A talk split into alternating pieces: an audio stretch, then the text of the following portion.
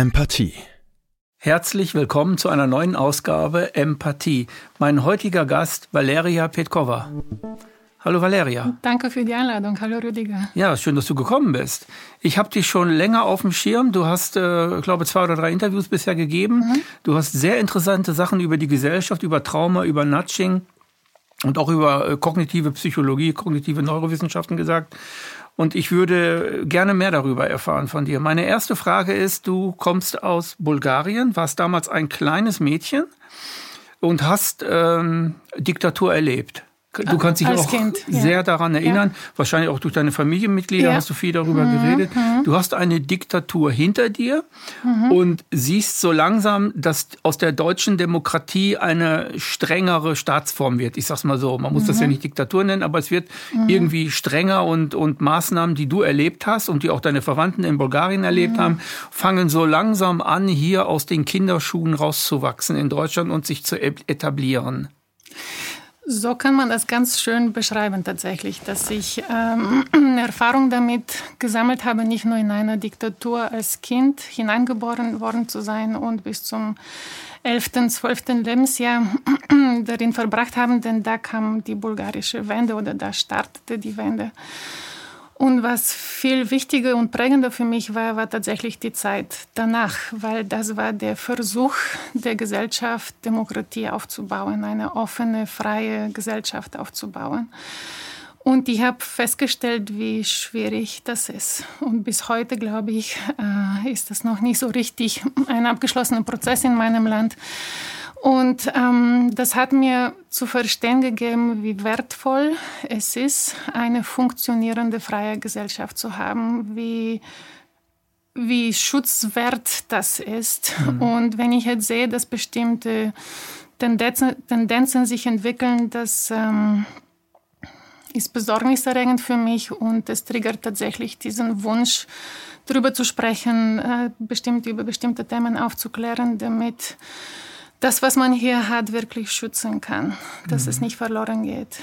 Man braucht ja für eine Demokratie demokratiefähige Menschen. Ja. Demokratiefähige Menschen hat Immanuel Kant äh, damals vorausgeschickt, äh, würden durch eine Aufklärung ähm, sich zu demokratischen Wesen ähm, entwickeln können, wenn sie ihre eigene Unmündigkeit aufgeben. In, Demo in Demokratien ist das wichtigste Konzept die Mündigkeit des Bürgers. Das heißt, er kann nicht nur für sich selbst entscheiden aus dem Bauch, aus dem Kopf oder aus welchen Entscheidungen auch immer, sondern äh, Grundvoraussetzung ist eine Informationsgesellschaft, die ihnen die Informationen auch bereithält, die zum eigenen Leben wie auch zum Überleben äh, nötig sind. Und zwar wertfrei, so dass der Mensch es aus sich selbst heraus erarbeiten kann. Und dazu braucht man eine Pro- und Kontragesellschaft. Das mhm. heißt, man braucht eine Gesellschaft, die zwar sagt, ja, wir brauchen jetzt das und die anderen sagen, nein, das brauchen wir nicht, wir brauchen das und so, also einen Diskurs. Mhm. Das heißt, eine diskursfähige Gesellschaft, die quasi über den Diskurs, über die eigene Meinungsfreiheit und die Meinungsbildung sich abarbeitet aneinander und dann einen, einen Kurs, einen Diskurs führt, der zu demokratischen Entscheidungsprozessen im Parlament führt. Also das ist jetzt ja. so das, was man sich eigentlich äh, unter Demokratie vorstellt. Jetzt erleben wir aber, dass Demokratie etwas ganz anderes ist. Demokratie wird von großen Lobbyverbänden vereinnahmt, vor allem äh, geführt durch, ich sag mal, schwarze Psychologie, mhm. also dunkle Psychologie, die mhm. versucht, die Menschen ähm, von ihrer Mündigkeit abzu, abzulenken, sie in Unmündigkeit reinzunehmen, um ja. Prozesse zu gestalten, die äh, Machtstrukturen erhalten, die aber vielleicht nicht gut sind fürs Volk. Ja. Und äh, das, das Modewort dafür ist Nudging geworden. Ja. Früher hieß es Propaganda. Edward Bernays, mhm. der Begründer der Propaganda, Neffe von, von Freud, hat das äh, im Grunde genommen entwickelt.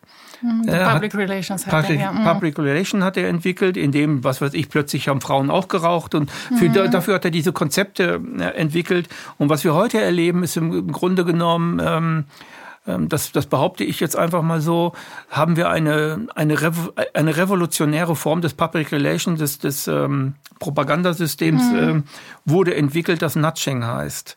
Wie bekommt man es hin, dass die Menschen gar nicht merken, dass sie ihre Meinungen so bilden, wie andere Menschen es äh, wollen, große Gruppen von anderen Menschen es wollen, so dass sie gar nicht merken, dass sie im Grunde genommen äh, total beeinflusst werden und das geht auch tiefenpsychologisch los. Also nicht nur einfach Oberfläche, ich mache das mit Plakaten, ich mache das mit äh, Werbung im Fernsehen, gab es ja damals auch schon, das ist im Grunde genommen alles, sondern ich mache das schon tiefenpsychologisch. Ich gehe ganz tief rein in die Leute und mhm. ähm, ich sage immer, habe hab früher mal gesagt, die Mensch, also diese Leute wollen im Grunde genommen das Gehirn in Besitz nehmen. Mhm.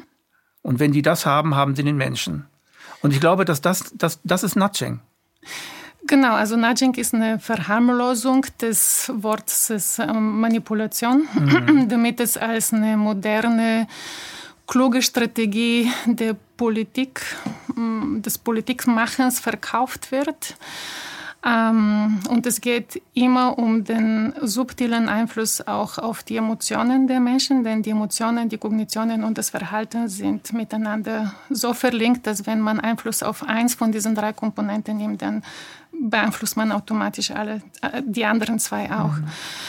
Und ähm, das ist eine Manipulation, das muss man auch so klar aussprechen und das darf nicht Teil der, der Politik sein. Das darf nicht eine, zumindest nicht, wenn es nicht offen ausgesprochen ist, dass die, die Absicht hinter dieser Politik tatsächlich ein steuerndes Verhalten ist. Ein bisschen sagen Sie das, zum Beispiel ähm, in diesem Institute for Planetary Health bei Professor Betsch, da steht auch Verhalten verstehen, um es zu verändern. Aber es ist trotzdem nicht so klar, dass es darum geht, das Verhalten zu steuern.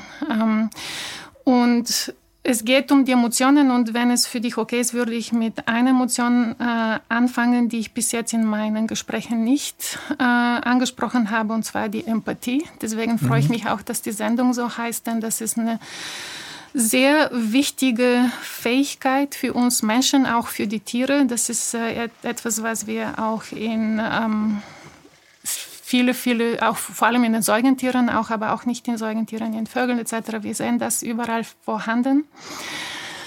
Und es gibt unterschiedliche Definitionen von, äh, von diesem Begriff Empathie. Ich würde es hier als die Fähigkeit mitzufühlen, mitzuleiden äh, definieren. Das heißt, die Fähigkeit, deinen Schmerz wahrzunehmen und ihn auch mitzutragen, also mitzufühlen, mitzuleiden. Und das ist eine sehr wichtige Funktion im Nervensystem, denn das ist ein natürlicher Schutz vor proaktive Gewalt. Das heißt, solange ich Empathie empfinden kann und auch Schamgefühle und Schuldgefühle empfinden kann, dann bin ich davor wie geschützt oder gebremst, anderen proaktiv Gewalt anzutun, sie auszubeuten. Denn ich würde in diesem Fall auch mitleiden. Das heißt, die Fähigkeit, Gewaltbereitschaft zu haben, ist dadurch deutlich gemindert. Und die Studien über die Empathie zeigen, dass das eine Normalverteilung, also die, die Ausprägung der Fähigkeit in der Population ähm, eine normal, also normal verteilt ist. Und was heißt das? Ähm, die Verteilung sieht wie eine Glocke aus und die, der höchste Punkt der Glocke ist da, wo dieser Mittelwert ist. Das heißt, das ist die ja, die mittlere Ausprägung der Fähigkeit, Empathie zu empfinden, also dieses Mitfühlen, Mitleiden. Und dann ist eine ähm, Messeinheit von dieser Standard-Normalverteilung äh, ist die sogenannte Standardabweichung. Das heißt, in, in einem Bereich von plus minus ein Standardabweichung befindet sich 68 Prozent der Menschen, der gesamten Bevölkerung. Das ist wichtig zu verstehen. Das heißt, etwa 68 Prozent der Menschen hier haben eine mehr oder weniger durchschnittliche Ausprägung der Empathie. Die können sich gut einfühlen in den, in den Leid, in den Schmerzen, in den Gefühlen von anderen. Dann gibt es die, die Messung plus minus zwei Standardabweichungen. Das würde 95 Prozent der Bevölkerung äh, schon beinhalten. Das heißt, auf beiden Enden von der Normalverteilung befinden sich dann nur 2,5 Prozent Menschen, die stärkere Ausprägung haben. Das heißt, weniger Empathie oder sehr, sehr, sehr überdurchschnittlich starke Empathie. Und dann gibt es noch den Bereich äh, mit der dritten Standardabweichung. Das heißt, wir haben dann 99 Prozent der Bevölkerung und Außerhalb von diesem sind jeweils 0,5 Prozent der Menschen. Das heißt, wir haben auf der linken Seite zwischen 0,5 und 2,5 Prozent der Bevölkerung, die null Empathie haben.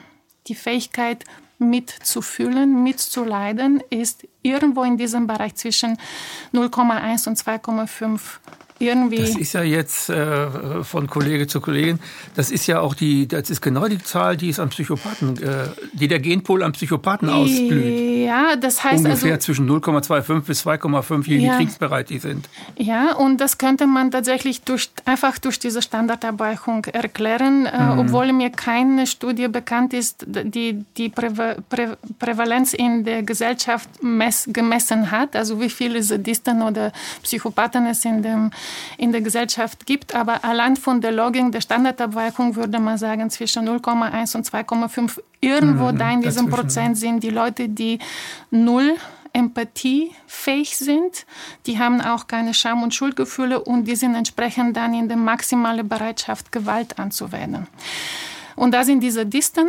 Es gibt diese Disten, die es ohne sexuelle, sexuellen Hintergrund machen und es gibt auch die sexuelle Sadisten, die diese maximale Gewalt aufgrund von sexueller Erregung und Orgasmus äh, äh, ausüben. Da sind die Psychopathen und, und andere äh, Persönlichkeitsausprägungen. Bevor ich da weitergehe, möchte ich noch was anderes sagen. Die ähm, Empathie kann man ausschalten beziehungsweise mindern. Und hier ist ein auch bei empathischen Menschen. Genau, ja? genau. Bei, erstmal für diese 68 oder sogar mehr, also alle, die irgendeine Form von Empathie haben, die können sich das, was diese Disten machen, gar nicht vorstellen, weil wie gesagt, die Empathie ist wie ein natürlicher Schutz sich diese Gewalt überhaupt vorstellen zu können, weil man da sofort in diesem Mitfühlen, Mitleiden äh, äh, reinkommt. Im Grunde eine Art Erhaltungskonzept. Genau, genau, weil dann bin ich soziumsfähig und ich bin fähig, mich an meinem Kind zu binden und ja, ich genau. bin fähig, äh, prosozial zu, zu mhm. äh, handeln. Deswegen ist die Empathie eine extrem wichtige Fähigkeit für alle Tiere, die dann auch zusammen leben wollen. Vor allem für Tier, Herdentiere, vor genau, allem für Tiere, genau. die eine soziale, also genau, Säugetiere zum genau, Beispiel, genau. Vögel auch und so. Ja, ja, eigentlich für die meisten Organismen haben, ist es Echsen wichtig. ist es, glaube ich, nicht so Ja, aber, aber ja, ist egal. Ähm, das heißt, äh, genau, also die, die Bevölkerung, also diese große Prozent der Menschen, die überhaupt empathiefähig sind, die können sich das tatsächlich nicht vorstellen, was es heißt, ein Sadist zu sein und welche Gewalt dort ausgeübt wird. Also ein Sadist weiß nicht, dass er ein Sadist ist. So wie ein empathischer Mensch mhm. ihn vielleicht definieren würde. Sehr Oder? wahrscheinlich. Ich, ich, sehr wahrscheinlich, beziehungsweise da sind, also ich komme gleich auf diese Sadisten zu sprechen, mhm. weil das ein wichtiges mhm. Thema ist. Aber erstmal wollte ich sagen, dass die empathiefähigen Menschen trotzdem ihre Empathie verlieren können unter bestimmten Bedingungen und das kann man dann ausnutzen. Das, was ähm, vielleicht wichtig zu begreifen ist, ist, dass wir nicht Empathie empfinden können äh, für jemanden, den wir eklig oder sehr, sehr gefährlich empfinden. Zum Beispiel, wenn einer Gesellschaft sehr viel Angst eingejagt wird und dann äh, besteht so eine Bedrohung und ähm, ähm, ähm Lebensgefahr, dann sind die Menschen bereits schon im Stress. Und wenn man dann sagt, bestimmte Bevölkerungsgruppe ist dafür verantwortlich, weil die äh, bestimmte Maßnahmen zum Beispiel nicht befolgen, mhm. die sind, äh, die werden aber auch sehr entmenschlich abgewertet, die werden auch in, mit irgendwelchen wie mh, mm, ja, so mit ekligen auch Charakterzügen dann assoziiert, so kann man in der Bevölkerung die, äh, die Fähigkeit, Empathie für die anderen zu fühlen, reduzieren, mhm. damit ist äh, natürlich entsprechend auch die, ähm, die Fähigkeit, Gewalt oder die Gewaltbereitschaft steigt dann, entweder die selbst anzuwenden oder wenigstens zu akzeptieren oder zu dulden. Das heißt, diese Empathiefähigkeit ist für unsere Gesellschaft extrem wichtig. Die ist aber vulnerabel. Die, ist, ähm, die kann man manipulieren, angreifen, indem man Angst- und Grollpropaganda anwendet. Ne? Also man kann sie leiten und lenken. Genau. Genau, und damit kann man eine Masse erzeugen, die gewaltbereit ist. Oder also die, die wir bereit brauchen uns ist. ja nur an die Corona-Zeit erinnern. Zum Beispiel. Ungeimpfte ins Gas. Das hat, hat man gelesen. Ja. Wurde aufgesprüht an die Ja. Wand. Ja. Jetzt als Extrembeispiel. Genau, also das, das war sehr viel tatsächlich so ein verbaler Mobbing. Äh, in der Corona-Zeit ist nicht tatsächlich zu körperlichen Exzessen, zumindest nicht so viel. Aber man hat auch andere Beispiele in der Gesellschaft. Ich bringe jetzt nur einen Satz ein, der Pistorius gesagt hat, Deutschland muss wieder kriegstüchtig werden. Das ist für mich ein Satz, der gar nicht geht, aber äh, der halt eben die Abwertung der Empathie halt schon jetzt so Oder die Absicht verkündet, Absicht verkündet. dass die Bevölkerung äh, in die Gewaltbereitschaft gebracht werden soll oder wenigstens in die Toleranz und in die Duldung von, von Gewalt. Und das kann man durch diese Tricks, äh, manipulative Tricks äh, erzielen, nämlich Angst erzeugen.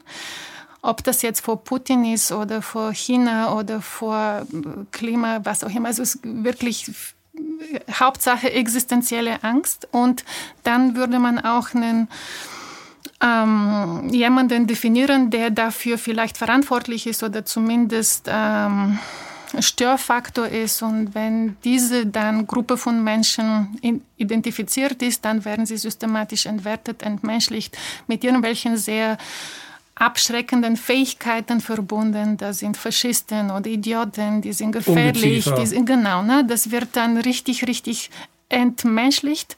Und menschliche Tiere hatte irgendein General in, Israel zu den Palästinensern halt so Abwehr oder zu der Hamas halt. So Ja, das gesagt. ist diese Grollpropaganda, dass, die, dass die Menschen in diese Empörung kommen, in dieses, in, ja, in regelrechte auch Wut, aber Empörung ist tatsächlich ein gutes Wort. Und damit wird die Empathie deutlich heruntergesenkt oder gar ausgeschaltet. Und dann Das ist, Interessante ist, dass das so schnell passiert. Ja. Also ich, ich äh, als Beispiel kann ich mir nur, also ich bin jetzt 60 Jahre und ich habe Corona erlebt.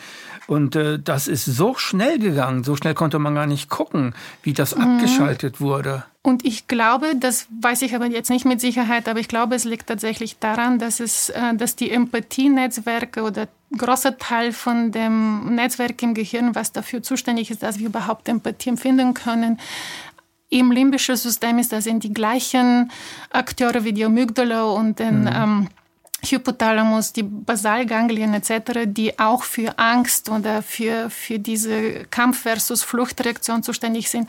Die das heißt, reduzieren wird Mhm. die Blutzufuhr aus dem Großhirn, feuern quasi Angstflucht, Erstarren, äh, also Agroverhalten, Ja. Bereitschaft, sich jetzt zu Ja. wehren, was, was Ja. wichtig ist, wenn, wenn es wirklich eine. Gefahr wäre. Und das wird manipuliert. Und genau, und dadurch, dass es in den gleichen äh, Gehirnareal ist, dann kann es dann auch, äh, das wäre eine Erklärung, aber das, das müssen jetzt die Wissenschaftler, die sich speziell mit diesem Thema beschäftigen, nochmal genau erklären. Aber es ist in den gleichen Netz, Netzwerk oder Ge- Gehirnareale und deswegen kann ich mir vorstellen, dass dieses starke Erzeugen von Angst, aber auch von Empörung, dann wie so eine interne inhibitorische oder so Unterdrückung von, von der Fähigkeit zum Beispiel prosozial und, äh, und empathievoll zu sein. Und deswegen war das erschreckend schnell tatsächlich, wie, äh, wie schnell man äh, Mitmenschen erlebt hat, die wirklich bereit waren, zumindest jetzt in dieser Zeit, in der letzten Zeit, äh, verbales Mobbing äh, auszuleben und das war erschreckend. Oder auch diese Duldung oder die Akzeptanz, dass das okay ist, dass bestimmte Menschen mit dem Tod bestraft werden. Also das ist, deswegen ist mir so wichtig, über die Empathie zu sprechen, weil äh, die Menschen sensibilisiert werden sollen, wie anfällig wir sind für solche Manipulationen und dass es wichtig ist, darauf zu achten, bin ich noch in meiner Empathie und versucht jemand tatsächlich meine Empathie auszuschalten und mich wie ähm, Quasi zurückentwickeln. ja, na, nicht, Nicht- weil das ist ja automatisch. Das ist jetzt keine Zurückentwicklung, sondern das passiert wirklich als Bewältigungsmechanismen im Gehirn. Aber das kann man gezielt triggern. Okay, wenn jemand. Also, dass dauerhaft der Säbelzahntiger hinter mir her ist, dauerhaft. Tag und Nacht ist mhm. er hinter mir her und diese Angst habe ich plötzlich. Bei Corona war es ja das Todesvirus. Mhm. Also, du hast das Todesvirus in dir, mhm. das wurde suggeriert und mhm. ich könnte es jetzt von dir einatmen und sterbe. Genau. Das genau. ist ja, also schlimmer kann ich mir eine Angst gar nicht vorstellen. Todesangst. Genau, der unsichtbare Virus wurde sichtbar ja. in dem Körper von anderen Menschen, die wie laufende Waffen dann plötzlich dargestellt worden sind. Und das ist diese, mhm. diese Kombination von Bedrohung. Ich, ich fühle mich bedroht, in meine, also lebensbedroht. Und gleichzeitig wird jemand identifiziert, der dafür mitverantwortlich ist oder gar verantwortlich ist. Und der wird, aber das ist wichtig, der wird entmenschlich. Das heißt, diese, mhm. diese wie Ekelgefühle äh, müssen schon auch. John Eccles? Oder welche Ekel? Nee, nee, nee, äh, das Gefühl Ekel. Also, ja, Gefühl ist, Ekel. Genau, ja, es gab einen Neurowissenschaftler, der Ekel ja, hieß. Nee, ich meinte dieses, dieses, diese Disgust auf Englisch, ja. ne? dieses Ekelgefühl. Ähm, mhm. das, das hat auch, das haben viele Forschungsergebnisse gezeigt, dass wenn Disgust, also Ekel, mhm. ähm, ausgelöst wird, dass dann die Empathiefähigkeit sofort sinkt. Und das kann man manipulieren, okay? Mhm. Aber wenn wir zurück zu den Sadisten gehen, ne, das sind, also wie gesagt, zwischen 0,1 und 2,5 Prozent sind das die extremen Formen, wo es wirklich die extreme Gewaltbereitschaft ist. Extreme Gewaltbereitschaft. Da ist gar kein Mechanismus mehr im Gehirn, um irgendwie das zu regulieren, okay? weil die Empathie komplett ausgeschaltet ist. Es gibt nicht, nicht viel, nicht, in meinen Augen nicht ausreichend Forschung zu diesem Thema. Aber äh, das, was wir bis jetzt wissen, also es sind Hinweise, dass all diese Sadisten äh, selbst äh, Trauma erlebt haben in der Kindheit. Und ähm, in meinen Augen ist dann diese, diese fehlende Empathiefähigkeit sowas wie ein Bewältigungsmechanismus. Ne? Also, die, also eine maladaptive Bewältigungsstrategie, eine Ersatzbefriedigung. Ja, ja, oder einfach um das zu überleben, was mit mir geschieht, weil da sind auch, in den, die waren selbst in den Händen von Sadisten. Okay? Mhm. Um das zu überleben, und diese Emotion überhaupt, das irgendwie auszuhalten, war in deren Fall wahrscheinlich, das ist jetzt nur eine Hypothese, die Fähigkeit, die Emotionen zu beherrschen, die auszuschalten. Das heißt, die Macht und die Beherrschung sind ein Bewältigungsmechanismus. Erstmal im Inneren die eigene Fähigkeit mitzufühlen und mitzufühlen ist wie komplett ausgeschaltet. Kann sein, dass es natürlich auch epigenetische Prozesse sind, dass das wirklich dann auch zu einer Veränderung im Gehirn führt. Sehr, sehr mhm. wahrscheinlich. Es gibt ja auch solche Studien. Aber wichtig ist hier zu, zu begreifen, dass Macht und Beherrschung dann Bewältigungen sind und die werden auch auf anderen ausgeübt. Denn wenn ich die andere beherrsche und Macht ausüben, dann bin ich in Sicherheit. Das heißt, das ist der ultimative Schutzmechanismus. Und deswegen ist in dieser Gruppe der Sadisten, diese 0,1 bis 2,5 Prozent oder irgendwo da, mhm. ist dann auch die Macht und die Beherrschung ähm, eins der Haupt auch Beschreibungskriterien genau. Und genau genau. Aber es wird ja auch sogar in der Diagnose so beschrieben. Die also nochmal die, die mhm. überleben im Grunde genommen durch diese Spielchen. Du, nee durch die Fähigkeit nicht zu fühlen weil die haben so. Aber sie müssen Ersatz dafür schaffen und das ist Macht und Macht und Beherrschung als, äh, als Schutz. Ersatz für das, als was Schutz. sie nicht haben, als Schutz. Als Schutz, weil darum geht es immer. Also unser Immun, also Nervensystem ähm, der Menschen, aber auch der Tieren, ich würde behaupten, ist in einer binären Sprache geschrieben. Also 1 und 0 sind dann in diesem Fall Sicherheit und Gefahr. Okay, also es geht immer bei dem, in den ganz archal, also archaischen Strukturen im Gehirn, im limbischen System etc. Und darunter geht es um, ist da Gefahr und wo ist die Sicherheit? Also mhm. Entfernung von der Gefahr hin zur Sicherheit, hin zu dem Zustand der befriedigten Bedürfnissen des, des, der Sicherheit. Okay? Das heißt, Schutz, ähm, Gefahr und Sicherheit sind die, die Haupt das ist das Koordinatensystem, in dem sich das äh, tierische ähm, Nervensystem äh, bewegt. Wir Menschen haben durch die Spiritualität, ich weiß gar nicht, ob andere Tiere Spiritualität erleben können, damit kenne ich mich nicht aus. Es gibt, aber äh, Vormenschen, die haben und so weiter. Es ja. gibt einen Bericht, äh, der ist ziemlich neu. Okay. Das ist eine Vorspezies des Homo okay. sapiens, die vor dem okay. schon Menschlichkeit, die da aber auch spirituell gewesen sind, die in Höhlen, also in Höhlen halt was gemacht haben und dann hat man eindeutig gesagt, die sind also wirklich spirituell. Das war schon so. Ja, das verleiht den Menschen die Fähigkeit, aus dieser binären Sprache wie auszusteigen, weil für viele Leute ist die Spiritualität ein Weg, die Angst zu überwinden, die Angst vom mm. Tod. Und das ist der, die ultimative Gefahr. Ne? Wie gesagt, die, die binäre Sprache oder das Koordinatensystem ist Gefahr und Sicherheit der Tod ist die ultimative Gefahr und wenn ich durch die Spiritualität dieses Transzendente erleben kann und die, die, die ähm, Angst vor dem Tod verliere, dann kann ich aus diesem binären Gefängnis sozusagen meines tierischen Nervensystems aussteigen. Aber wichtig ist, dass Gefahr und Sicherheit wirklich die, die Haupt... Ähm, im Nervensystem ist. Und deswegen ist für, die, für diese Form von traumatisierten Menschen die Macht und Beherrschung der ultimative Schutz. Das heißt, Schutz bedeutet, ich entferne mich von der Gefahr. Und die Gefahr kann natürlich auch sein, das Erleben des, der eigenen Traumata emotional. Ich glaube, das mhm.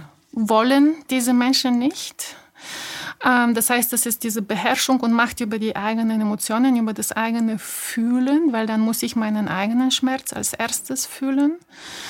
Und dann die Beherrschung über anderen, die Macht über anderen, damit sie keine Gefahr mehr für mich sind. Deswegen aus meiner Perspektive würde ich sagen, dass die Macht und die Beherrschung wirklich Bewältigungsmechanismen sind für, also das ist der ultimative Schutz und entsprechend auch die ultimative Droge. Also das ist das, was die wirklich ja. brauchen und wollen. Und ähm, diese Menschen, wie gesagt, sind äh, in der maximalen Gewaltbereitschaft, die wird auch ausgelebt. Und damit das ausgelebt werden kann, ähm, müssen sie sich natürlich in irgendeiner Form vor der Gesellschaft schon also verstecken. Ne? Es gibt Einzeltäter, die Sadisten sind oder Psychopathen sind. Äh, die können auch selbst ihre Opfer ähm, zwangsprostituieren und die können wie so Zuhälter sein, aber die sind trotzdem Einzeltäter. Das heißt, es gibt die Einzeltäter und dann gibt es aber auch die Sadisten, die sich in ähm, Netzwerken organisieren weil auch für diese Menschen es gilt, zusammen ist man stärker, zusammen ist man geschützter. Ähm, Und die eigene, die zusammengeführte Tat verbietet Verrat. Ich so, bin dadurch ja, noch mehr geschützt. Ja, ja. Die wobei schützen meine die, Tat. Ja, äh, wobei da sind natürlich sehr viele Mechanismen im, im Gange, wie man diesen Verrat auch verhindert. Mhm. Ähm, aber für mich war wichtig zu sagen, es gibt Einzelmenschen, die, also, also Sadisten, die dann als Einzeltäter unterwegs sind und es gibt auch Sadisten, die in Netzwerken organisiert sind. Und da sind wir schon bei der organisierten Kriminalität. Die hat meines Wissens nach drei Hauptbereiche, ähm, also Drogenhandel, Waffenhandel und Menschenhandel.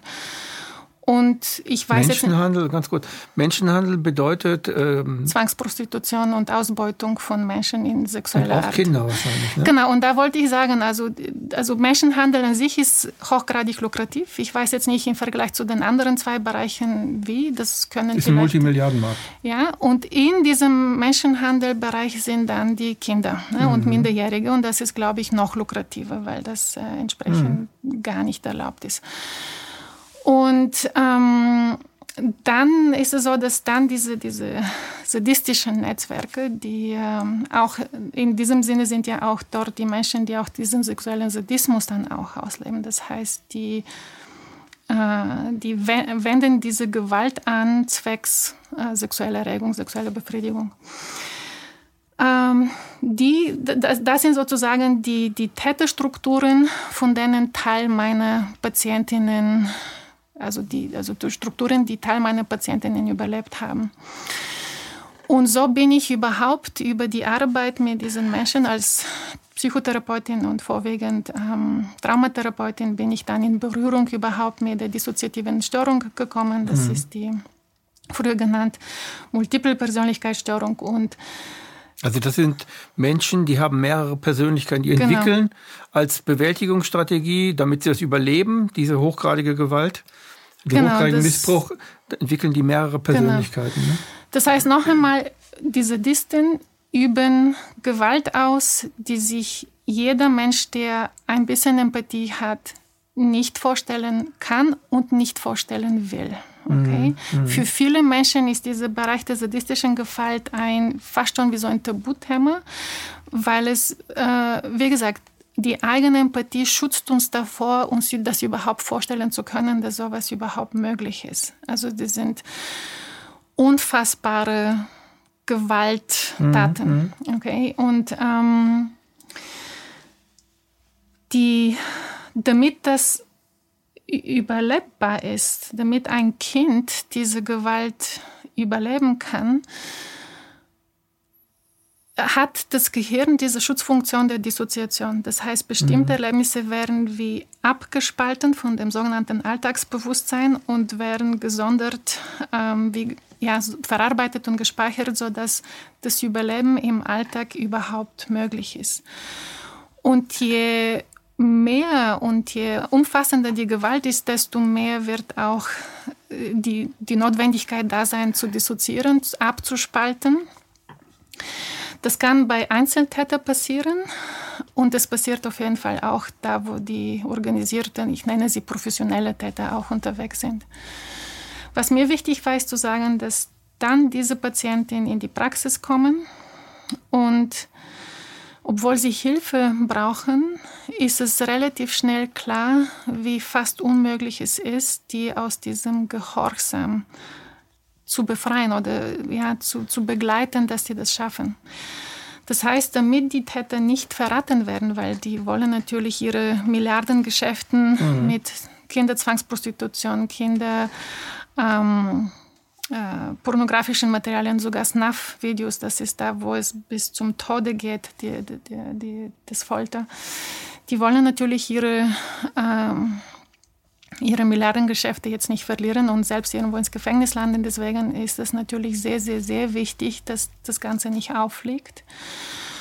Und da werden, da gibt sich, da geben sich die Täter Mühe, ihre Opfer in diesem lebenslangen Gehorsam, in der sogenannten Täterloyalität zu bleiben, so dass sie bis zum Tod nicht verraten, nichts darüber erzählen, nichts sagen und im idealen Fall gar nicht auch erinnern, weil das Alltagsbewusstsein für eine lange Zeit auch tatsächlich gar keinen Zugang zu diesen abgespaltenen Bereichen äh, im Gehirn dann oder in dem Gedächtnis hat. Ich muss kurz einwenden, ja. kurz, damit der Zuschauer das, ähm, das Thema mal ähm, besser versteht. Wenn ein Täter, ein hochgradiger Gewalttäter, ein Opfer mit seiner Gewalt malträtiert über Wochen, Monate, vielleicht sogar über Jahre, dann passiert dem Opfer, im Gehirn des Opfers, in der Psyche des Opfers etwas, äh, eine, dann entwickelt dieses Opfer eine Überlebensstrategie. Und diese Überlebensstrategie entwickelt sich anhand der Taten des Täters in Anpassung an, de, an den Taten, die der Täter an ihnen vollführt. Das ist ein bisschen komplex jetzt gesagt. Das heißt, der Täter passt sich an die Maßnahmen, äh, das Opfer passt sich an die Maßnahmen des Täters an, um zu verhindern, dass der Täter sie umbringt. Und diese, diese, diese, ähm, diese, ähm, ähm diese psychologische Anpassung an den Täter, an die Taten des Täters, involviert auch das Überlebensprogramm des Opfers an den Täter. Und das bildet auch Gehorsam aus. Das gehört mit zum Gehorsamskonzept. Mhm. Ich kann ihn nicht verraten, weil wenn ich ihn verrate, bringt er mich um. Mhm. Ich habe bisher überlebt aus, die, aus den und den Gründen, aber wenn ich, äh, wenn ich ihn verrate, dann wird er mich umbringen, mhm. weil ich seine Taten genau kenne mhm. und mein mhm. Gehirn mhm. darauf angepasst ist. So ähnlich funktioniert das Stockholm-Syndrom. Also dieses, was man damals herausgefunden hat, diese Anpassung an die Täter, es gibt Frauen, ja. die heiraten ihren Täter. Mhm. Also diese. Kennst du auch, ne? Ja, ja, genau. Aber in diesem Fall ist tatsächlich auch die reale Bedrohung also erstmal werden sie gefoltert. Natürlich, mhm. das ist, wie gesagt, das sind Sadisten. Mhm. Äh, und es ist die absolut reale Bedrohung. Wenn du irgendwas machst, wirst du qualvoll umgebracht oder jemand, der dir nahesteht, jemand, der für das Kind oder für die Jugendliche, also für, wichtig ist, wird dann ähm, qualvoll umgebracht. Das heißt, diese, diese Bedrohung ist real und die Kinder haben so viel gesehen, wo, wo, wozu die Täter imstande sind, dass die das natürlich auch so glauben. Aber diese, diese, diese Androhung ist nur eins von den mhm. Merkmalen oder Mechanismen, wie aus meiner Perspektive, wie, mhm. die, wie die Täter es schaffen, diesen diese Loyalität oder diesen Gehorsam lebenslang, das ist extrem, mhm. für mich ist es wichtig, weil das lebenslang ist. Es ist so schwer mhm. in der Therapie, das durchzubrechen. Für manche unmöglich. Ne? Es ist extrem, extrem stark ausgeprägt. Und das war für mich der Punkt, warum ich mir überhaupt die, die angefangen habe, die Mechanismen der, der Täter zu studieren durch die Erzählungen meiner Patientinnen. Ich bin ja nicht im Kontakt mit den, den mit Tätern, die da wirklich in diesem Sadismus äh, gefangen sind, sondern ich kann nur durch dem, was mir die Patientinnen berichten, wieso ähm, Schlussfolgerungen sind, wie, mhm. was die Mechanismen dahinter sind.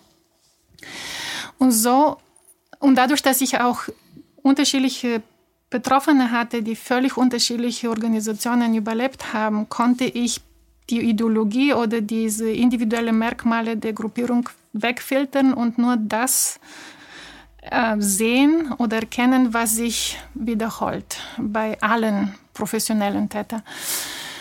Und ähm, darüber habe ich schon gesprochen, aber mir ist es wichtig, das hier auch ein bisschen zu erwähnen, so dass ich einen Punkt besser erkläre. Ähm, also die Mechanismen, die aus meiner Sicht wichtig sind, sind die Spaltung, also tatsächlich die Spaltung des Bewusstseins. Äh, denn damit ist das Bewusstsein auch abgeschwächt. Also nicht nur, dass es auch praktische Vor Vorteile hat mit dieser, mit dieser abgespalteten, äh, mit dem abgespalteten Bewusstsein, aber jeder Organismus, auch ein sozialer Organismus, ne, und ich ziehe auch die Parallele zu der Gesellschaft, jeder Organismus, der gespaltet ist, ist abgeschwächt. Mhm. Deswegen ist diese Herrschaftsmethode der Spaltung uralt. Ja. Spätestens seit den Römern auch bekannt, ähm, Teile und Herrsche.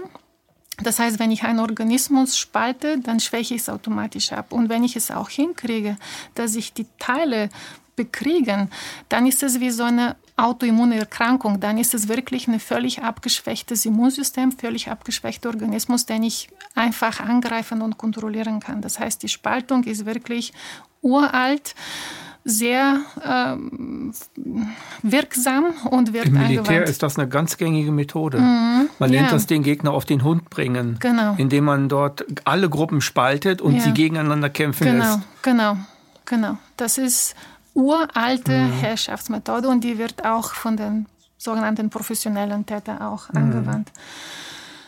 Ähm, wichtig ist, und das habe ich auch schon mal im Gespräch mit Frau Kosobeck erwähnt, ist, dass die Spaltung in kleineren Fragmenten ist. Je kleiner, je feiner zersplittert wir sind, desto schutzloser sind wir, desto wirksamer ist dieser, ist dieser Mechanismus. Denn wenn wir ausreichend größere Gruppen haben, von diesen abgespalteten Gruppen, vor allem wenn es darum geht, über eine Gruppe zu dominieren, diese zu beherrschen. Wenn die groß genug ist, können trotzdem Solidaritätsprozesse stattfinden, die kraftvoll genug sind, sodass diese Gruppe für Rechte und ähm, Freiheiten kämpfen kann. Ne? Und deswegen, was ich jetzt auch beobachte in der Gesellschaft, ist die feinere Fragmentalisierung der Gesellschaft. Dass es nicht mehr größere Gruppen sind, die miteinander irgendwie verstritten sind, sondern immer kleinere Fragmenten, ähm, die in eine richtig, in eine richtige Empörung, da sind wir wieder mhm. beim Thema Grollpropaganda, Empörung, ähm, dass die sich richtig bekriegen. Und je kleiner die Gruppen, desto schwächer sind sie. Ne? Da, dann hat man nicht so richtig die, so eine Kraft oder Momentum, um ähm, Bewegungen zu starten, die wirklich auch was bewirken können. Ähm, genau, also ich, mir ist es wichtig, ich will jetzt nicht nur über die Betroffenen sprechen, sondern ich will aus diesen Erkenntnissen, die ich dort gewonnen mhm. habe, jetzt auch gesellschaftliche Prozesse beschreiben mhm. und sensibilisieren, also den Zuschauer sensibilisieren, was gemacht werden kann, was auch gemacht wird und äh, sozusagen diese, diese äh, ho ja, hoffentlich so eine Erkenntnis äh, hervorrufen, oh, wie kann ich mich ja auch schützen durch dieses bewusste Wahrnehmen, was jetzt mit mir gemacht wird. Okay, die Spaltung ist uralte äh, äh, Instrument der Herrschaft. Die Angst als nächstes, die ungeheure Angst dabei, den Täter ist es wirklich ähm, brutal, weil da Sadisten mhm. sind. Und ähm, die Angst als Herrschaftsinstrument ist auch seit seit Jahrhunderten praktiziert. Ähm, da hat auch Professor Mausfeld sehr, sehr viel darüber geschrieben und Vorträge, ausgezeichnete Vorträge mhm. gehalten. Da kann ich nur empfehlen, äh, auch da, äh, falls jemand das noch nicht kennt, sich das anzuschauen. Ähm, und das wird in der Gesellschaft immer praktiziert. Also ich kann mich ich kann keine Zeit, vor allem in den letzten 100 Jahren, benennen, wo es eine Pause gab von irgendwelchen also seit dem Ersten Weltkrieg im Grunde genau. genommen. Ja. Davor auch. Seit 9-11 ist es quasi ununterbrochen. Ununterbrochen, ununterbrochen aber auch davor. Davor, auch mit dem Klima war davor und äh, ähm, Finanz, also AIDS, Viren, also es war immer, mhm. ne, ob, ob, Krieg oder irgendwie mhm. Gesundheitsgefährden, finanzielle Gefährden, Terroristen etc., das, das war, das ist durchgehend. Ne?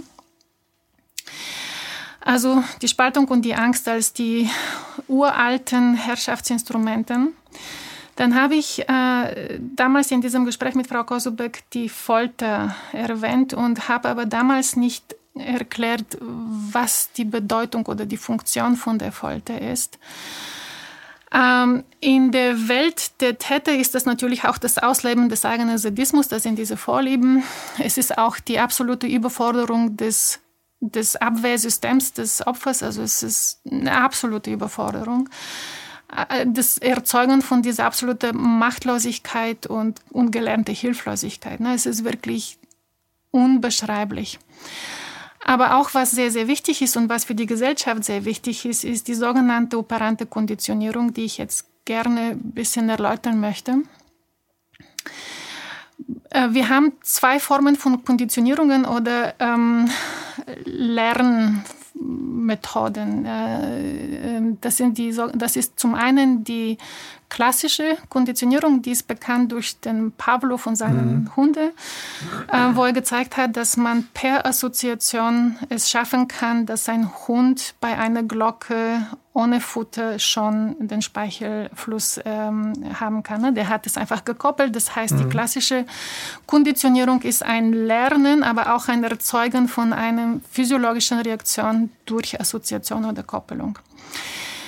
Bisschen später, die Behavioristen haben die sogenannte operante Konditionierung entwickelt. Das ist ein Lernen durch ähm, Konsequenzen oder durch Folgen.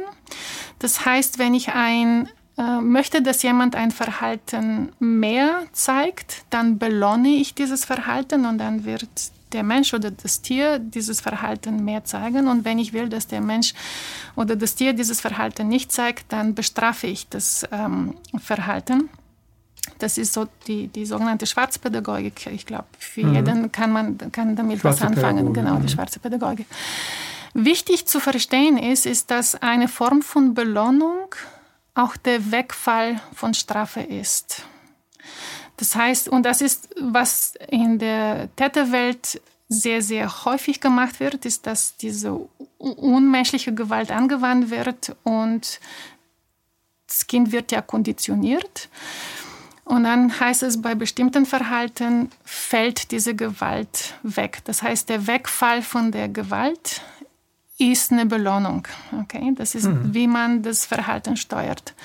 Man kann natürlich auch die klassische Belohnung machen mit irgendwelchen, was weiß ich, Süßigkeiten.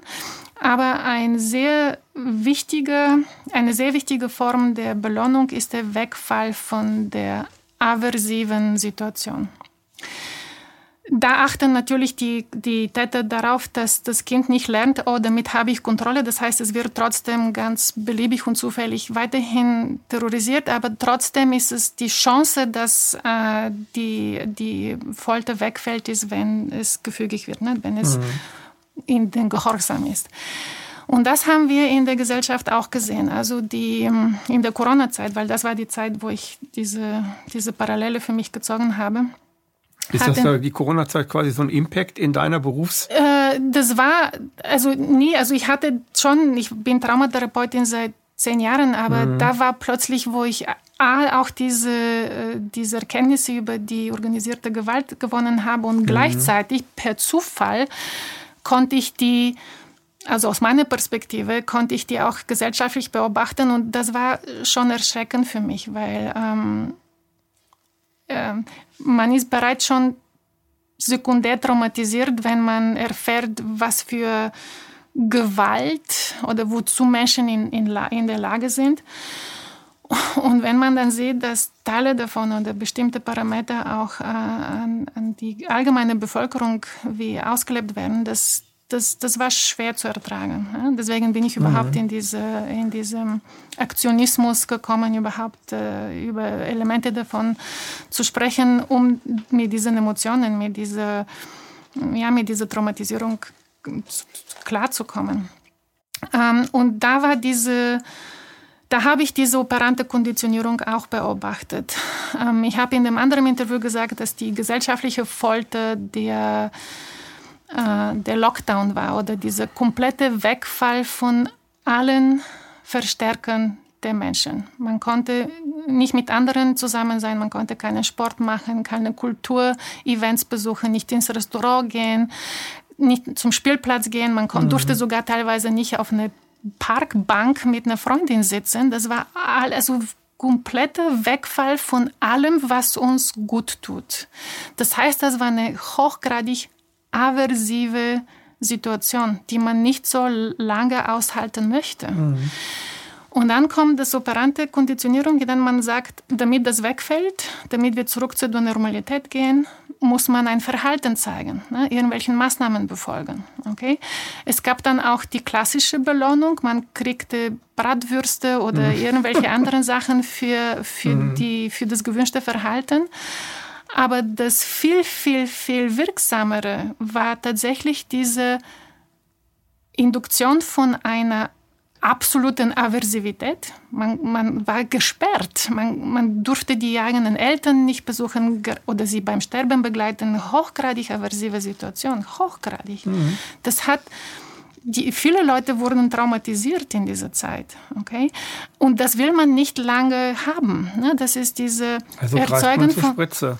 Oh, die, dann, meisten, genau. die meisten Geimpften haben sich ja nicht wegen des Todesvirus impfen lassen, sondern weil die Maßnahmen endlich zu Ende gehen sollten.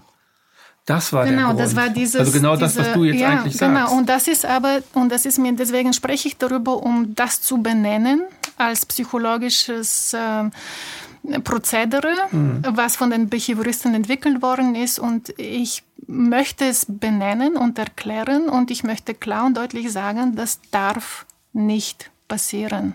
Wir dürfen nicht die psychologische äh, Erkenntnisse missbrauchen, um Menschen so zu, zu beeinflussen. Denn auch das Erzeugen von dieser Versivität war traumatisierend.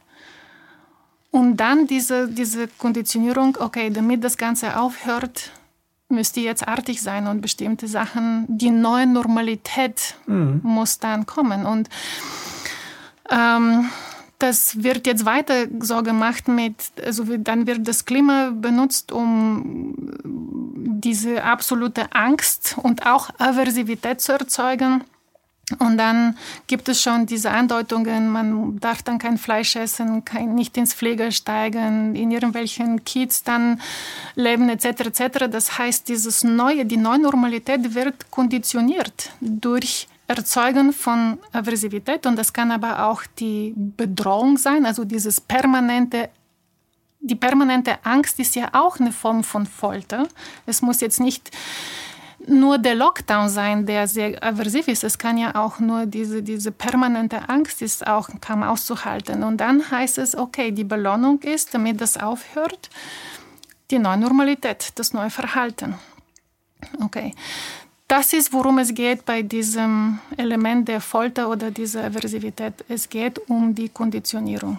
Sehr, sehr früh von den Behavioristen mhm. erkannt, sehr alt, also in den 50er, glaube ich, ja. Skinner war einer der Skinner, Ersten, der das gemacht hat mit den Ratten. Also das ist, ja, diese ähm, unschöne Teile der Psychologie, Geschichte werden äh, jetzt ähm, äh, angewendet, angewendet an Es spielt aber noch etwas eine, eine Rolle, die mir aufgefallen ist. Äh, es gibt eine Verbindung zwischen Klimawandel und Coronavirus. Ein Virus kann man weder riechen, noch kann man ihn schmecken, noch kann man ihn sehen. CO2 kann man nicht riechen. Mhm. Man kann es nicht schmecken und man kann es auch nicht sehen. Mhm. Es sind, es, es sind Dinge, die, ähm, die die Menschen nicht als Abwehrmechanismus erkennen können. Also ein Säbelzahntiger kann ich mhm. sehen, laufen und irgendwo im Baum, ja. vielleicht einen Baum hochklettern, ja, ja, was auch immer. Genau. Oder eine Frau wird misshandelt zum Beispiel mhm. äh, und sie kann weglaufen und, und, sie mhm. wird weglaufen, wenn sie mhm. weglaufen kann. Das wird passieren und dann ist es, dann ist es vorbei. Da, darauf will ich hinaus. Bei Coronavirus wie auch bei Klimawandel ist es nie vorbei. Ja. Die können uns das in 30 Jahren noch erzählen, mhm. diese Geschichte. Man hat kein Bakterium genommen. Das ist für hm. mich, für mich selber sehr wichtig. Ein Bakterium kann, kann fast jeder unter einem Mikroskop sehen. Da kann man wirklich schnell Beweise finden, dass es so ist. Bei einem Virus ist es äußerst schwierig, das überhaupt zu beweisen, mhm. weil es so, so, so mhm. klein ist. Mhm. Es sind nur ein paar Nukleotide, mehr ist das nicht ein Virus. Mhm. Und ein äh, CO2, das, wie will man das sehen? Man kann es auch nicht riechen.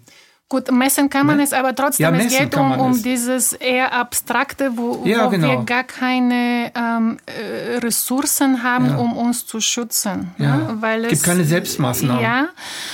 Und da komme ich auch zum Thema Vertrauen, auch extrem wichtig. Das spielt auch eine Rolle. Ähm, vermerken wir uns und dann komme ich gleich mhm. darauf zu, weil sehr wichtiges Thema. Aber auch ein anderer Punkt, wo sich der Virus und das Klima ähm, berühren, ist auch diese diese jetzt Erzählung, hm, wir müssen den Planeten äh, gesund halten, weil wenn sich da das Klima mhm. verändert, dann werden noch mehr schreckliche Viren über uns herfallen. Mhm. Das heißt, wir müssen jetzt nicht nur eine Herdenimmunität herstellen, sondern wir müssen eine Planetary Health, also eine planetarische Gesundheit entwickeln, mhm. so dass das Klima und das, die individuelle Gesundheit jetzt eins ist, und zwar für alle acht oder wie viele Milliarden wir jetzt mhm. sind auf dem Planeten.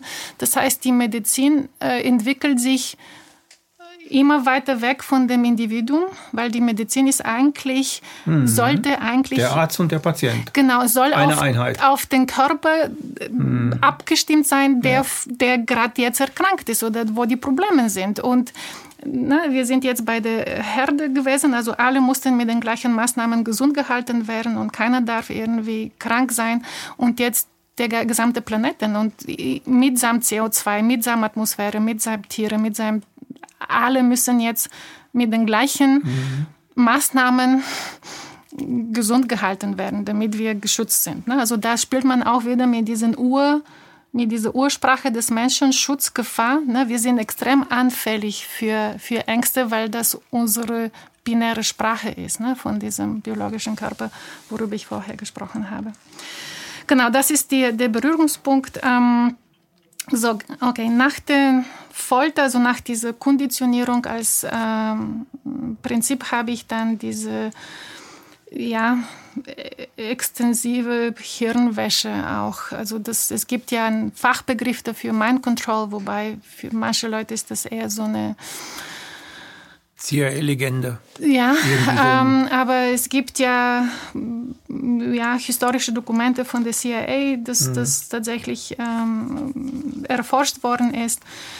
Und ähm, Stephen Hessen hat auch ein, ein Buch ähm, darüber geschrieben. Auch im Titel steht ja auch Mind Control und er ist selbst jemand, der in eine Sekte war, den Moonies und ist ausgestiegen und er hat wirklich beschrieben, welche Mechanismen sich hinter dieser kompletten Hirnwäsche und Manipulation äh, befinden und ähm, er hat dieses BITE-Modell entwickelt. Das ist Behavioral, Informational, Thought and Emotional Control. Das heißt, äh, auf alle diesen Ebenen wird Einfluss genommen, auf das Verhalten, mhm. auf die Information, auf die Gedanken und auf die Emotionen. Das ist sowas wie Vollspektrum-Dominanz. Ja, das ist volles die, Spektrum. Ne? Ja, auf alle diese Ebenen Alle wird Ebenen. Der, der Mensch beeinflusst. Ähm, das wird zusammen mit der Folter, zusammen mit der Angsterzeugung äh, ist das natürlich extrem wirksam bei den Betroffenen. Diese Hirnwäsche, diese, diese absolute mhm. Beeinflussung, mhm. extrem wirksam, weil, wie gesagt, die Folter, die dort stattfindet, ist unfassbar. Ähm, aber wir haben das auch in der Gesellschaft. Hier ist zum Beispiel äh, Dr. Törgel sehr, sehr gut unterwegs aufzuklären über diese kognitive Kriegesführung. Mhm. Das ist ja auch eine Form davon. Ähm, da würde ich auch seine, äh, sein, sein Buch und seine Vorträge kognitive empfehlen. Die kognitive Kriegsführung, Kriegsführung Buch, ne? genau, die kognitive mhm. Kriegsführung. Und da, der beschreibt die ganz, ganz nagelneuen ähm, Ansätze von der NATO. Also es ist jetzt nicht etwas, was irgendwie vor 50, 60 Jahren passiert, sondern mhm. es ist wirklich nagelneu. Das ist die State of the Art, genau, wie man äh, die, das Bewusstsein de, des Menschen targetet, also mhm. wirklich zielführend beeinflusst. Ähm, und hier ist das Thema Nudging, äh, worüber wir ganz am Anfang gesprochen haben. Also das ganze Sammellarium an Instrumente, die Einfluss auf uns Menschen nehmen kann. Ob das unsere Emotionen sind, ob es die Art, wie wir denken, welchen Zugang zu Informationen wir haben ähm, oder das Verhalten, das ist in diesem Bereich und das findet äh, in meinen Augen auf jeden Fall in der Gesellschaft statt. Und wie gesagt, auch ähm, Herr Törgel, ähm, Dr. Törgel zeigt das auch sehr, sehr gut mit Dokumenten, der, mhm. der greift das jetzt nicht aus der, aus der Luft, sondern das sind wirklich äh, mhm. belegbare ähm, äh, Mechanismen, die, die angewandt werden. Ähm, okay, und dann haben wir die äh, Erzeugung der, der Täterschaft äh, immer, das findet immer äh, in, der, in der organisierten Gewalt statt. Und ich weiß natürlich jetzt nicht, warum die, die Täter diese ganzen Sachen machen. Ich kann es nur spekulieren und mir dann was dabei denken. Und was ich glaube, ist, dass diese erzeugte, also die, die Kinder, die Betroffenen werden immer in der Position gebracht, selbst schreckliche Sachen zu machen. Ne? Das ist, was ich meine mit dieser erzeugten Täterschaft. Mhm. Das heißt, das Kind muss erleben, mein eigener Körper, ich, also die Hand wird meistens geführt, aber trotzdem für das Kind ist so, ich habe irgendwas ganz Schreckliches gemacht. Okay? Und das ist, eine, das ist auch eine Form von Folter, auf jeden Fall. Aber für mich hat das ja auch eine Funktion, ähm, diese absoluten dann Spaltung. Ne? Also das Kind würde sich dann auch nicht mehr an die Gesellschaft wenden, um, um Hilfe zu suchen, weil es dann in, innerlich weiß, ich bin selbst das ultimative Böse, ich bin mhm. selbst mhm. ähm, Täter. Und, aber das wird unter den Personen in dem Bewusstsein auch gemacht, dass da immer diese Täter-Opfer-Rolle erzeugt wird. Und das aus meiner Perspektive hat als Folge, dass diese Spaltung tatsächlich unüberwin unüberwund, unüberwindbar ist. Unüberwindbar ist. Mhm. Ähm, das ist dann eine absolute Chronifizierung der, der Spaltung. Und das wurde auch jetzt gemacht und ich glaube, hier kommt auch wieder diese Kombination mit dieser Empathie-Manipulation, also Grollpropaganda, Empörung, Angsterzeugung und diese Aufhetzen auf Menschen, die angeblich verantwortlich sind oder mitverantwortlich sind oder gefährlich oder schrecklich mhm. sind etc., so dass die Bereitschaft für Gewalt steigt durch dieses äh, Vermindern der Empathiefähigkeit, aber auch dieses mh, regelrecht Anstiften von, äh, von dieser, in diesem Fall war diese verbale Gewalt. Ne? Also die, da gab es schon extreme Äußerungen, was man sich den Leuten wünscht, die ja, die Maßnahmen nicht befolgt haben. Und die Spaltung, die jetzt da ist, zumindest bei diesen zwei Lagern, ich, es ist schwer zu überwinden. Ne? Das sagen auch viele Leute, mit denen ich spreche. Also das kann ich nicht verzeihen. Okay? Ich glaube, dazu, um, um das zu überwinden, braucht es auch einen öffentlichen Prozess von ähm, äh, also Tätern und Opfern. Also bei den, zum Beispiel in der Gewaltstraftätertherapie, man kriegt keinen Täter, ähm, man befriedet keinen Täter, wenn er nicht Opferempathie zeigt. Mhm. Also Schlüsselprinzip bei, bei Tätertherapie ist immer die Opferempathie. Ohne die Opferempathie wird es nicht funktionieren, bleibt mhm. der Täter auch Täter. Kann man nichts machen. Und das Gleiche ist in der Gesellschaft natürlich auch so. Mhm. Also wenn Lauterbach nicht begreift, dass er Täter war und was er den Opfern angetan hat, wenn er diesen Schluss nicht begreift und zwar empathisch dafür offen ist, wird seine Täterschaft weiter dauern. Mhm. Das gilt auch für Spahn, das mhm. gilt für, für ganz, ganz vieles. Zumindest ähm, die Erfahrung, die ich als Tätertherapeut so mhm. habe und viele, mit vielen Tätertherapeuten halt auch geredet okay. habe. Das Schlüsselelement ist die mhm. Opferempathie. Und das muss ich beim Täter erzeugen können. Ich muss mhm. ihn wieder zu einem empathischen Wesen machen, mhm. damit er merkt, was habe ich dem Opfer eigentlich wirklich mhm. angetan. Mhm. Und das, das ist das Wichtigste. Und da sind wir wieder bei den Sadisten. Ja. Also wenn jemand, der empathiefähig ist und Täter geworden ist, mhm. dann wissen wir, wir können trotzdem seine Empathie oder ihre Empathie noch erreichen und tatsächlich wir können sie wieder zurückholen. Wieder zurückholen. Aber bei den Sadisten wird das, das schwierig ist, sein. Das ist sehr schwierig. Also okay. wenn, wenn man immer in dieser ähm, Antipathie war, also keine Empathie hatte und gleich in diese Gewaltspirale reinkam von klein auf, durch welchen Gründen auch mhm. immer, und das dann auch selber als Täter ausgearbeitet hat und da halt, halt ein professioneller Täter geworden ist, den ja. man nicht fangen kann und so weiter, der 300, 400 oder 800 oder 1000 Opfer bisher hinterlegt hat. Mhm. So ist das bei Gewaltstraftätern. Die haben Akten von 100 bis 800 mhm. So Delikten, also mhm. Körperverletzungen. Und bei diesen professionellen Tätern wird es viel, viel mehr sein. Mhm. Bei den äh, politischen Tätern sind es Hunderttausende. Mhm.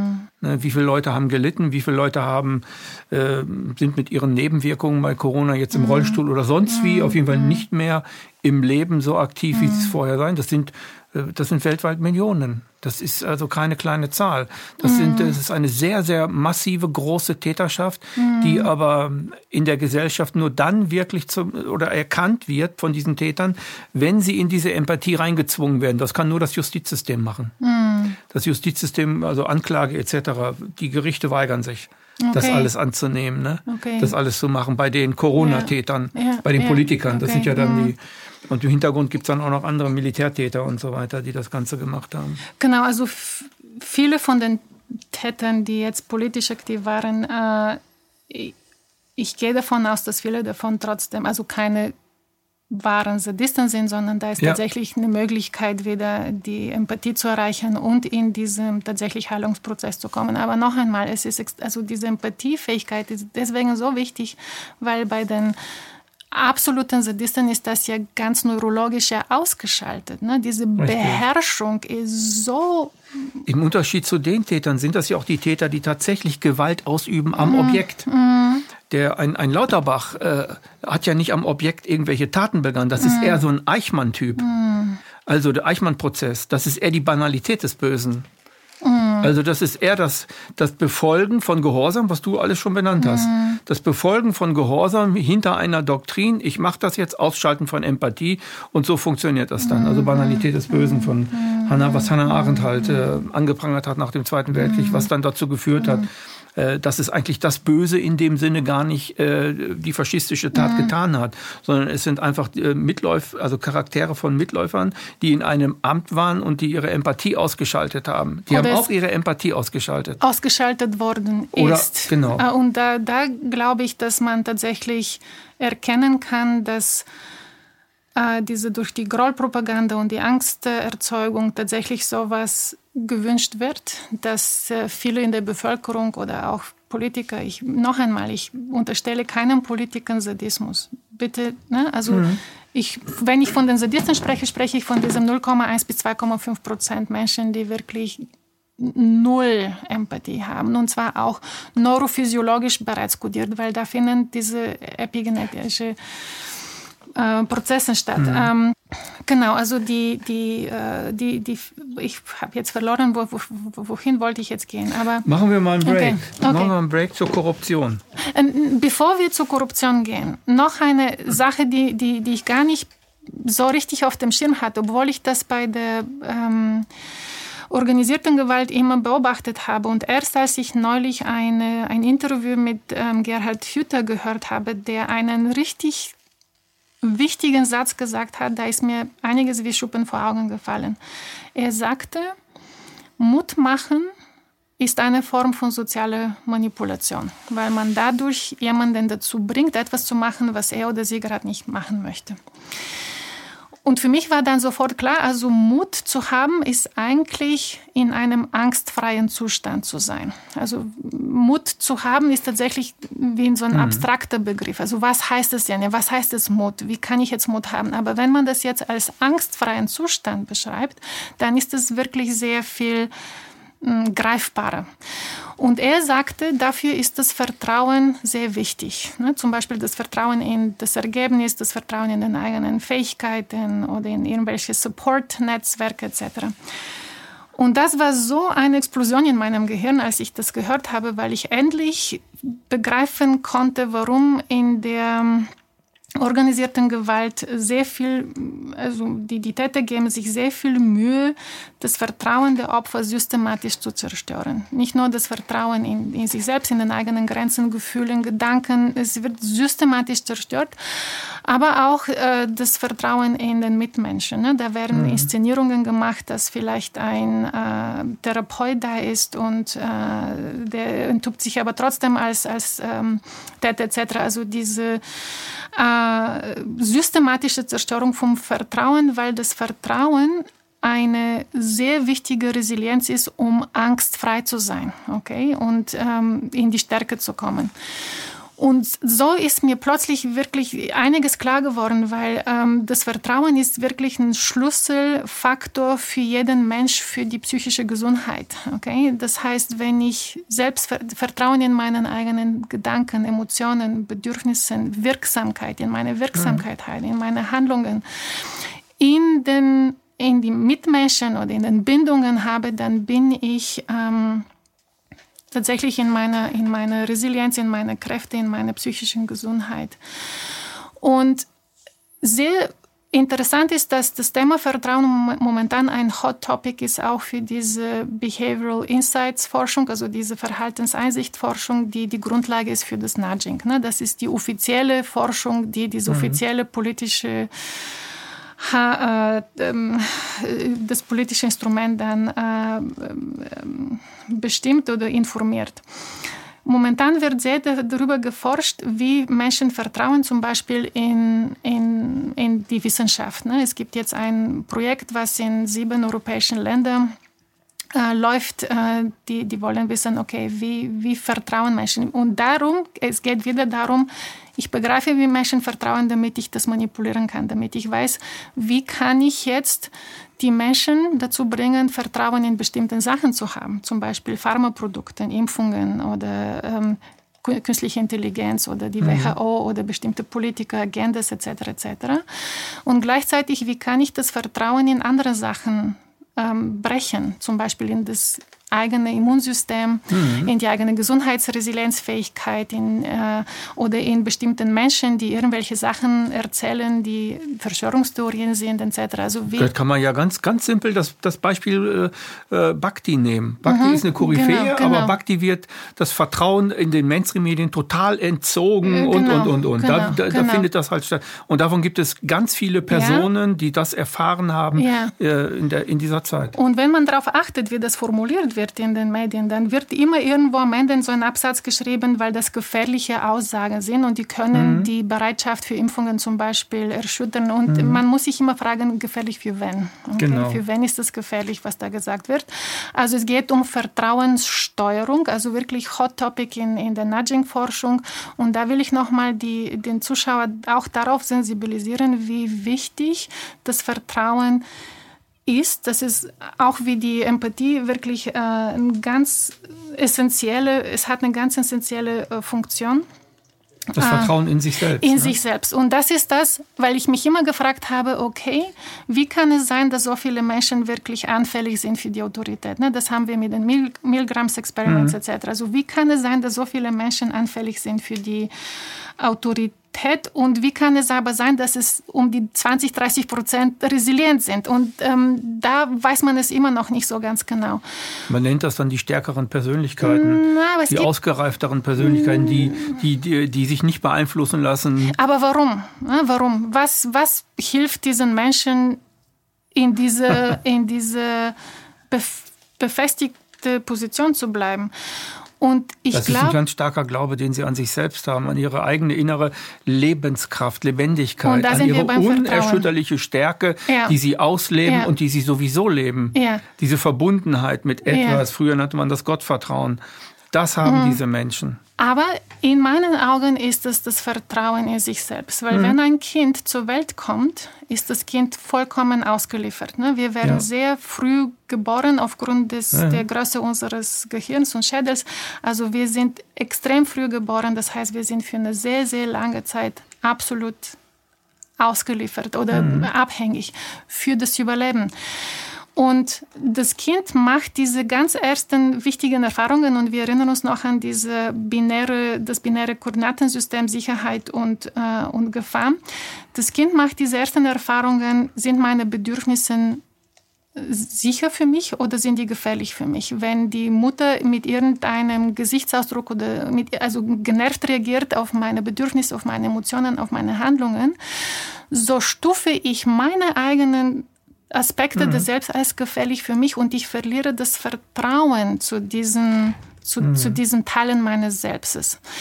Und das ist sehr früh in der Entwicklung, sehr tief ja. äh, verankert. Und so würde ich sagen, dass dieses Urvertrauen, von, von dem wir sprechen, mhm. ist eigentlich das Urvertrauen in das Selbst, dass ich nicht für mich mhm. selbst gefährlich bin, dass Teile von mir nicht meine Bindung und damit meine Überlebenschance gefährden. Und wenn und fast jeder ist in irgendeiner Weise beeinflusst worden durch die ähm, ja, Umgebung der, der, des Großziehens. Mhm. Und deswegen ist für sehr, sehr viele Menschen dieses Thema Vertrauen zu sich selbst oder zu Teilen meines Selbstes, ne? auch wie gesagt Emotionen, Gedanken, Meinungen, aber auch die Wirksamkeit. Ne? Also vertraue ich, dass ich wirklich Einfluss auf die Umstände äh, ausführen kann, damit es mir besser geht, damit ich mich in die Sicherheit bringen kann. Und ich finde, dass dieses Thema sehr wahrscheinlich dieses Schluss, eins der Schlüsselelemente ist, warum viele äh, anfällig sind für die Autorität, weil einfach dieses die, das Vertrauen in, den, in Aspekten des Selbst komplett zerstört worden ist. Ähm, das ist vielleicht auch der, also diese, diese, ähm, ja, die, die, der Übergang von der Furcht in diese neurotische Angst, von der auch äh, Professor Mausfeld äh, spricht, ich glaube, es hängt wirklich mit diesem zerstörten Vertrauen. Die Frage bleibt trotzdem, wie schaffen es diese 20, 30 Prozent, also wie schaffen diese Eltern, diese, diese, das Urvertrauen in das Selbst nicht zu zerstören, das bleibt ein spannendes Thema. Valeria, danke, dass du da warst. Okay. Ich habe viel gesprochen.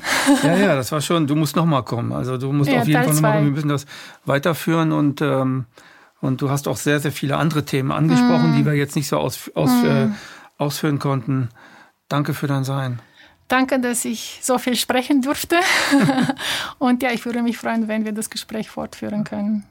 Das war eine weitere Ausgabe Empathie, heute mit Valeria Petkova.